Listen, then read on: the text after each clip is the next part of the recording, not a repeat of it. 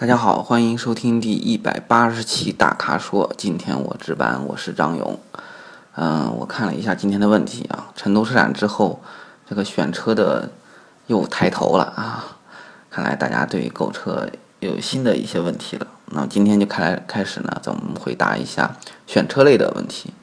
第一个问题，WK 这位网友问：高配速腾和低配雅阁怎么选？说。速腾 1.4T、自豪和雅阁2.0这个裸车，价格都是十六万加，怎么选呢？嗯，所有人都在想，那么家里的第一辆车是高配的 XX 呢，还是更大级别的一款车？啊，其实都会有这样纠结。我觉得不是，不只是您一个人啊。嗯，这个问题，我觉得具体问题的具体分析，呃，说是家用，但是。其实，根本矛盾是独月月与众月月的矛盾，啊，我对您的就是所谓的家用车的标准啊，我的情我了解情况不是特别多，你也没说说的很清楚，所以说我不敢言之凿凿，呃，给个参考意见吧。速腾是真好开，啊，驾驶操控相当诱人，空间也够，别看别看是紧凑级啊。这后排空间跟那个行李箱空间真是够用了啊！如果说你选速腾呢，我一点也不奇怪。那接下来咱们怎么怎么再看看待这个问题嘛？我觉得我们要逐项再三考虑啊。嗯，如果说是相对相对于个人而言，家里的第一辆车可能呃考虑的更多一点啊，嗯。我觉得有三点：舒适、省心、经济，然后操控，啊，操控要放到第四第四个位置，啊，嗯，您把这四点抓好了，按照这顺序去考虑一下，然后，呃，根据自身的选择啊出发来选车，我觉得不错。呃，其实家用车我一直认为本田是一个不错的选择，啊，咱们从舒适性上看。一个中级车跟一个紧凑级车，不管怎么说吧，这个中级车的空间都更大，毫无疑问啊，包括后排空间。然后你要说具体到速腾跟雅阁呢，行李箱倒是注意一下，速腾真的不小，而且向来不小啊。嗯，可以说，我记得如果从数据上看的话，比雅阁只少那么几升吧，两位数都到不了啊。然后，以变速箱上面来说，CVT 跟 DSG，我觉得 DSG 呃对操控、对换挡速度是有好处，但是低速时候的闯动这个问题，我觉得仍然没有完美解决啊。新的 DSG 出来了啊，我开了啊，真的是好了很多。不过还有一点就是说，你要说家用的话，我觉得自动挡或 CVT 就真的已经挺好了。咱们再说经济性的话，嗯，那毫无疑问，那大众速腾那那得是标号很高的啊。然后，呃，雅阁的保养价格比较合适，小保养大概三百块就行了吧。然后咱们再说省心，省心呢，嗯，这个就可以这么说，日本车的在这点做的比德国车强啊，德国车真比不了这东西。小毛病啊，什么之类的啊，因为技术嘛，这东西技术越高，这个出现意外的可能性越大。越是老技术，越是成熟的，你觉得越不起眼的，它反而在成熟度这方面做得更好一点，更可靠一些啊。就看你对家用是怎么看的了啊。嗯，而且说说说到说说到操控吧。嗯，你要说驾驶感，本田在日本这个厂商里面表现还真是不错的，至少比丰田啊要多多那么的一点心思放在这里啊，这这个是肯定的。如果选雅阁，嗯，我估计还有一点就是配置了，对吧？配置这一块是这两款车让你纠结的地方。呃，我觉得你一定要看，亲自看，因为。你一旦打开车门，看到内饰，包括那些配置，这个视觉起到了决定性作用，是相当大的，一定要看。这个将来这一对比，心理落差会相当大的啊。速腾一看就是精装啊，雅阁我我估计你可能心理落差一点，就是觉得有点毛坯。不过咱们具体看看啊，才能下判断，对吧？我查了一下，就是入门的乞丐版，你别想了啊，高级安全配置都没有啊，车道偏离警示什么之类的啊的，但是基本的，比如说。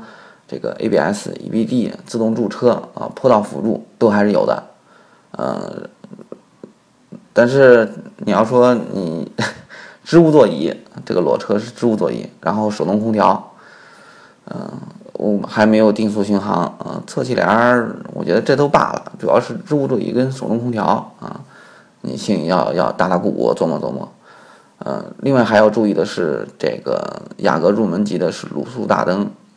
啊，嗯，再重要一点就是倒车雷达和倒车影像都没有啊。不过我也提一下，没关系，这些都可以后装，而且花不了多少钱。至于屏幕啊，这个现在对所有消费者都具有决定吸引性因素的中央中控台的屏幕，嗯，雅阁你就别想了，这个要求配置很高，只有顶级的两款车才有。当然，它中间那个。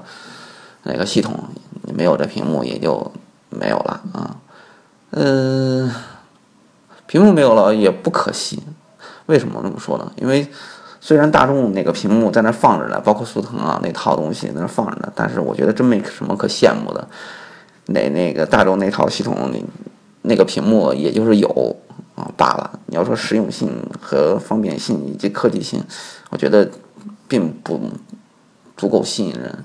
所以在这块儿，你也可以自己去琢磨琢磨，用用一下大众的屏幕，有和无，对你你感觉是怎么样的？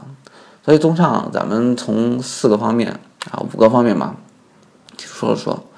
如果说我第一款车又是家用，考虑到家里人比较多，然后自己对车了解不够多的话，我我是会会选雅阁的啊。至于您呢，您跟自己的需求再按照这个顺序，我觉得过一遍啊。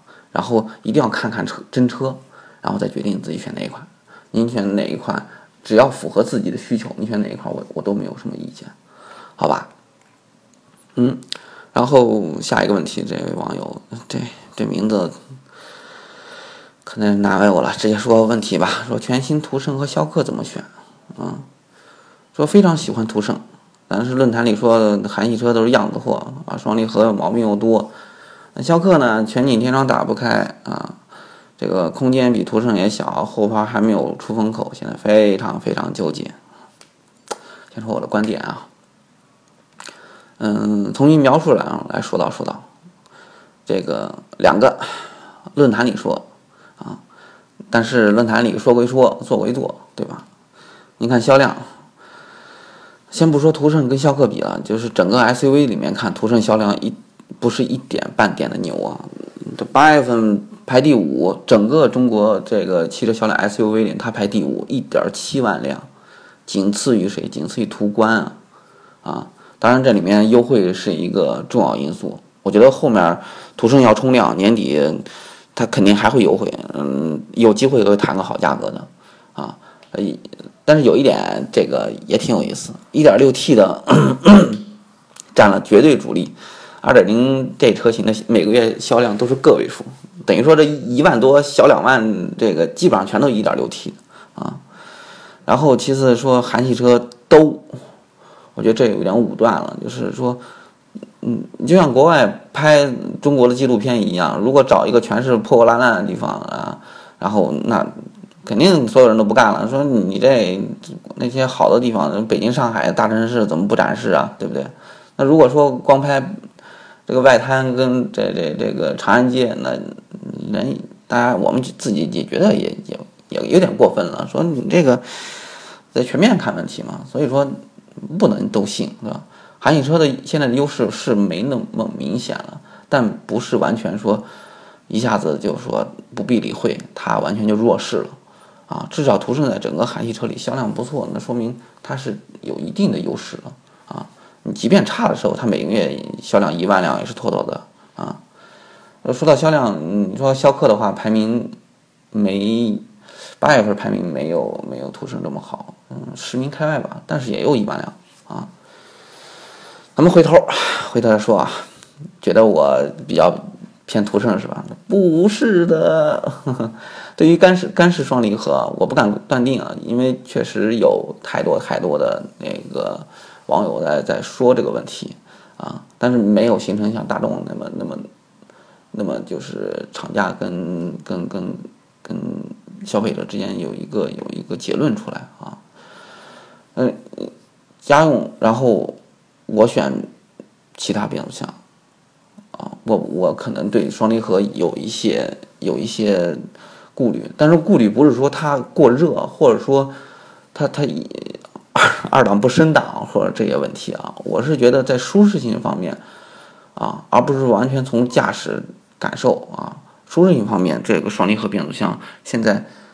我觉得还是有一些问题。如果说我能忍的话，那我不希望我的家人来忍受变速箱带来的一些闯动啊，或者说在低速时候这些抖动这些问题，让我感到这个迷茫啊。至于说的其他关键点，就比方说全景天窗、出风口这些问题和变速箱相比出现的问题相比都是浮云啊，其他都可以让步啊。所以说那个你总的说呢？我选逍客 是不是很意外啊？说了半天途胜啊，那我是选逍客，那基根据也也是很很实在的、很现实的啊。咱们怎么说呢？就买车如果算是投资的话，那它不是风投，是不是要冒风险的？如果说你要回报的话，要的是什么回报呢？是车辆长期稳定以及舒适给我带来的回报啊。这点福特反应比较快。它那 Power Shift 咣咣咣全换成 AT 了，是吧？说我不是呃反双离合党，只是现在的双离合我觉得有优秀的，没错。但是普通家用这上面让我让我感到满意的不多。有，嗯，大众最近换的湿式的呃那个双离合，我感觉就是可以接受，完全可以接受，相当棒啊。但是可惜途胜不是。啊，就从这一点这些点来说吧。嗯，我会选逍客，好吧？啊，然后最后一位问最后一个问题，这位朋友叫 zhu 问：远景 SUV 和宝骏五六零怎么选？说选哪一款呢？质量好又省油，经济又实惠。质量好又省油，经济实惠，谁都想要。但这个价位，我说白了吧。这个价位很难全部都照顾到，嗯，我相信你如果上论坛，嗯，关注同类型、同价格的目标车型，各种不满都存在，各种抱怨，啊，而且肯定不少，因为不符合需求的这个这个本身就存在的，呃，这个价格的 SUV，它本身就不是溢价产品啊，包括我也相信服务好的也没几个吧，啊。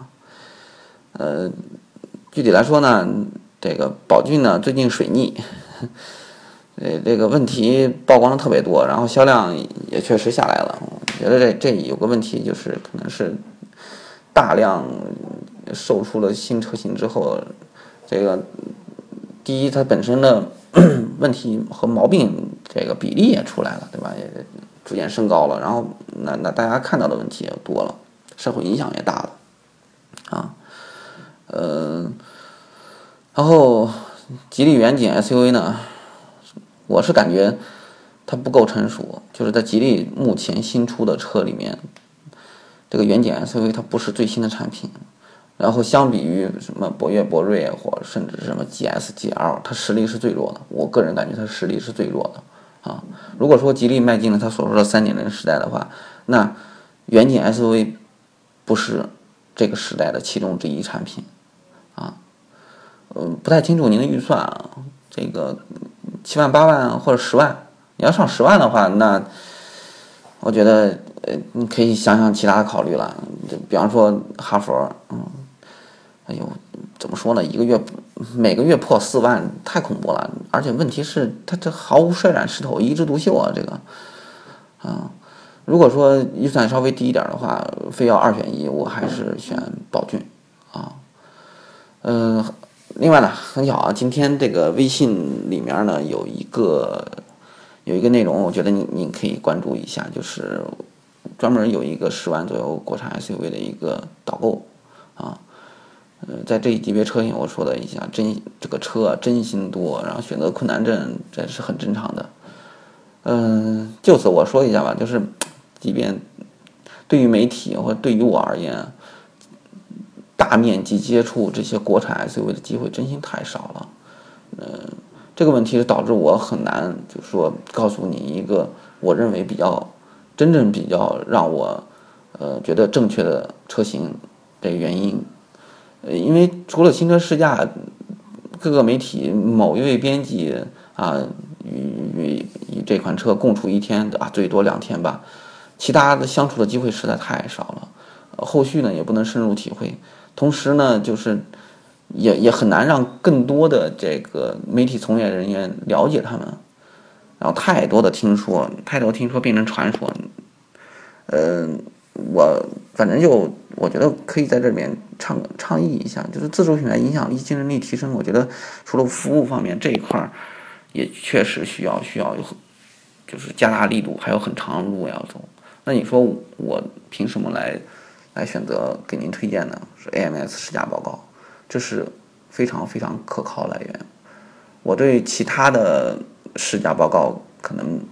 并不是特别在意，但 AMS 出品的试驾报告我是一定会看的，而且去仔细看它里面的优点、缺点、给的星数以及这呃文字的描述，嗯，这是相比于其他媒体，我觉得让让我有信心去做出选择和判定的原因吧？